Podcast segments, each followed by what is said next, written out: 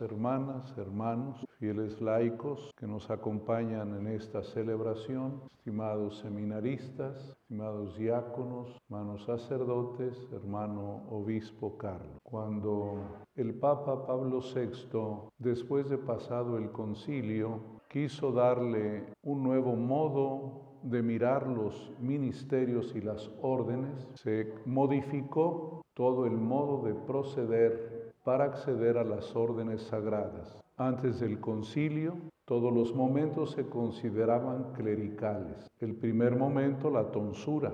Desde ahí comenzaba la conciencia de que ser parte del clero. Se recibían los ministerios, lector, acólito, hostiario, exorcista luego subdiácono, diácono y presbítero. El Papa pidió que hubiera una diferencia entre lo que son las órdenes y los ministerios, ministerios laicales y las órdenes sagradas, quedando solamente tres, orden de los diáconos, orden de los presbíteros y orden de los obispos. Al ser quitada la tonsura, se propuso de alguna manera que se tomara conciencia de lo importante que es el dar el paso a las órdenes sagradas. Y por eso se instituyó este rito de la candidatura, que pide el ritual nunca se haga cuando hay ministerios y cuando hay órdenes sagradas, para no confundirlo, porque no se trata de ningún ministerio es un momento de toma de conciencia del paso que se va a dar.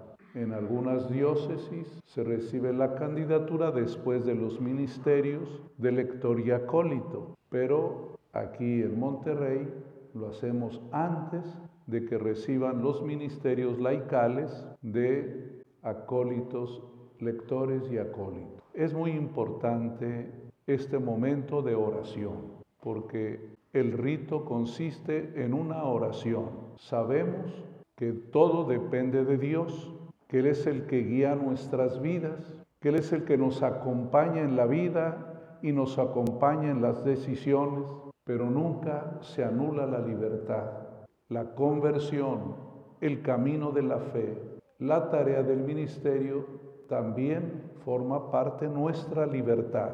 Dios nos da la gracia las gracias actuales, las gracias de Estado, pero siempre nuestra libertad. Y hoy vamos a pedirle a Dios para que ellos cuatro que manifiestan querer acceder a las órdenes sagradas, primero se pongan bajo, la protección divina, pero también que la comunidad, la iglesia pide por ellos para que en este camino ya más próximo a las órdenes sagradas, pues sea un momento de gracia, pero también de toma de conciencia, dice la optatam tosius, y luego también dice el ritual que es deber del obispo decirle al candidato cuáles son las cargas del ministerio, para que no vaya a decir yo no sabía, yo no era consciente de ello. Por eso de aquí a las órdenes sagradas es necesario tomar conciencia y los superiores tienen el deber de estar más cerca, próximos a ustedes, para ir iluminando las tareas y las cargas que tiene el orden sagrado. Por eso hoy hacemos este rito muy sencillo, una oración, un propósito de caminar bien, un propósito de prepararse espiritual, humana y teológicamente para el ministerio. En ese ambiente estamos aquí.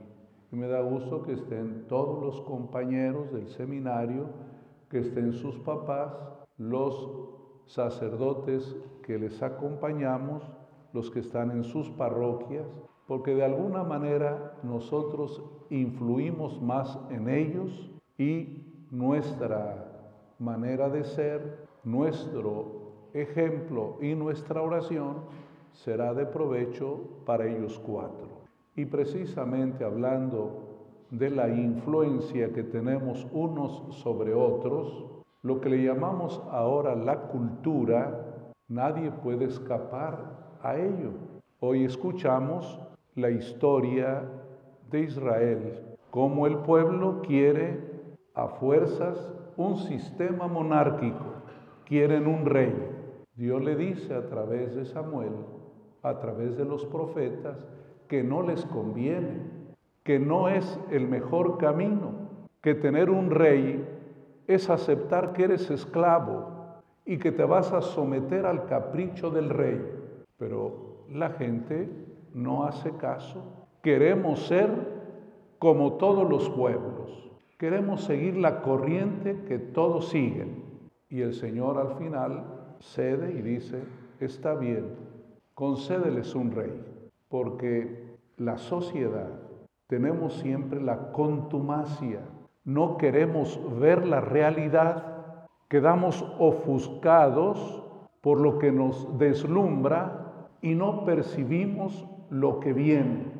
El concilio por eso llamó a los pastores de modo especial y a todos los fieles a saber leer los signos de los tiempos, a tener juicio crítico, que es parte de la formación del seminario, el juicio crítico, saber mirar luces y sombras, aprender a estar y a saber distanciarse de los procesos culturales del mundo. No podemos salirnos del mundo, lo dijo el Señor, ustedes no son del mundo, pero están en el mundo, pero tenemos que estar siempre al pendiente de que nuestro caminar con la gente sea también un camino iluminado y no nada más seguir por seguir la corriente.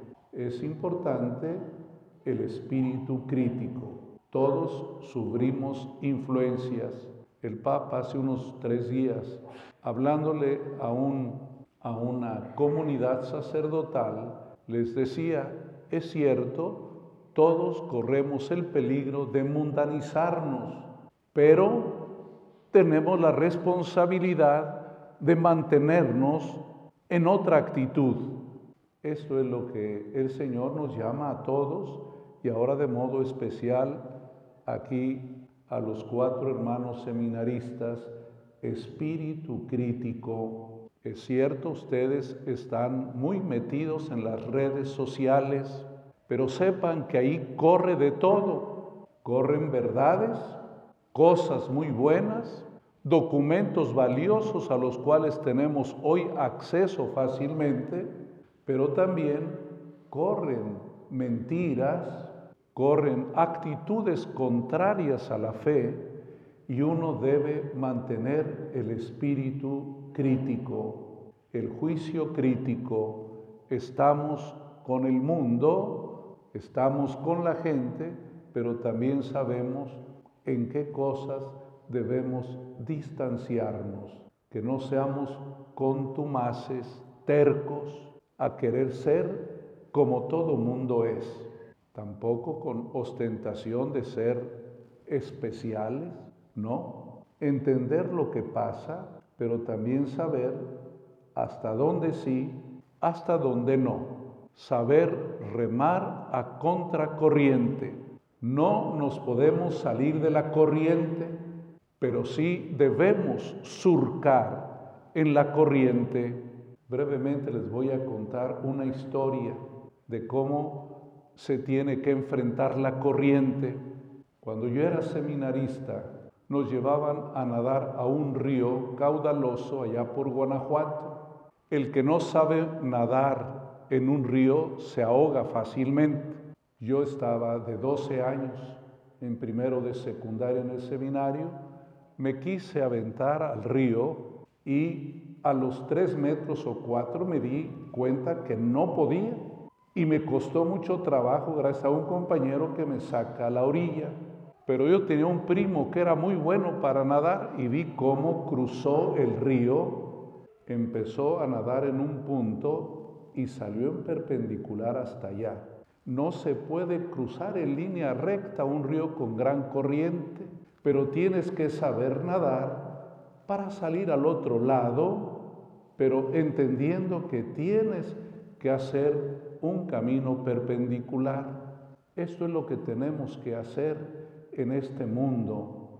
Nosotros no escapamos a las corrientes, pero debemos saber nadar en este mundo adverso, si no quedamos arrollados y, como dice, quedamos anulados. Espíritu crítico nos llama el Señor. Leyendo eh, algunos puntos recientes de Optatam Tosius, recuerdo que la cualidad más importante que nos pide la Iglesia es estabilidad de ánimo, estabilidad de ánimo. En este momento, nada fácil, porque la corriente hoy nos lleva a vivir en turbulencia, en tener picos de optimismo y luego bajar a la depresión. Hoy le pides la opinión a un psicólogo y dice es bipolar, sube y baja. La estabilidad de ánimo es una tarea no solo de la psicología, sino de la totalidad de la persona, vivir en el equilibrio teológico, equilibrio anímico, equilibrio en el trato social. Hoy escuchan cómo hay polarización. La gente se va a los extremos. Nosotros debemos procurar estabilidad de ánimo, estabilidad de ánimo necesaria en estos momentos tan complicados, pero para eso necesitamos ayudarnos. Oyeron la historia del Evangelio. ¿Quiénes fueron los que tuvieron fe? Los cuatro que llevaron al paralítico. El paralítico a lo mejor ni sabía si era bueno pedirle a Jesús que lo curara.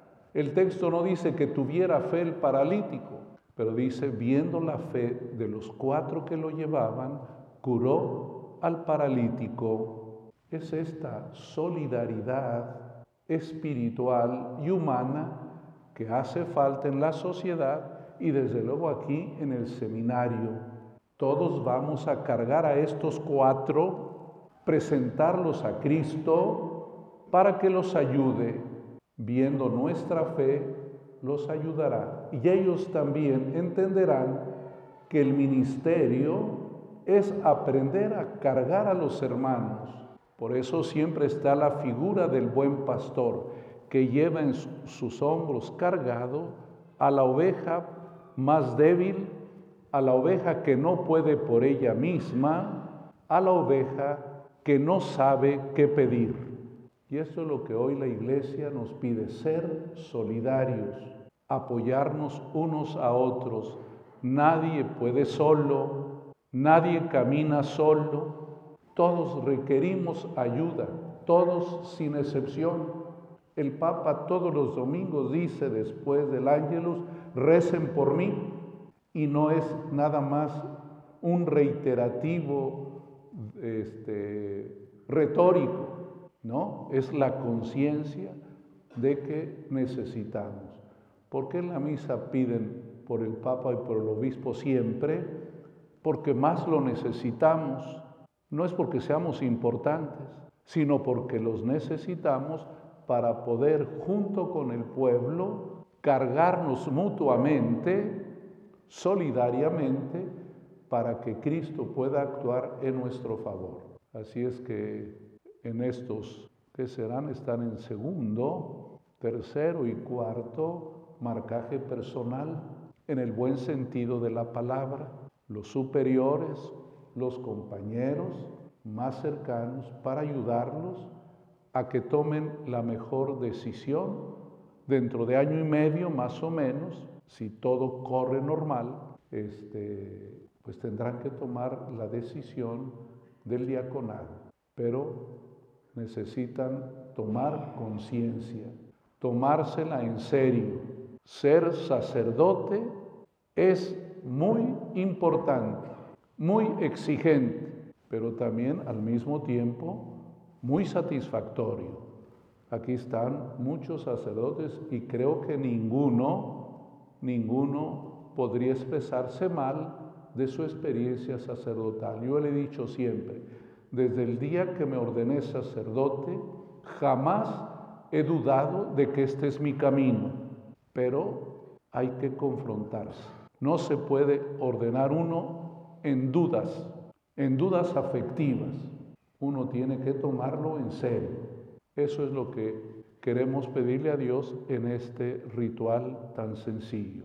Oramos por ustedes, pero ustedes tómenlo bien en serio.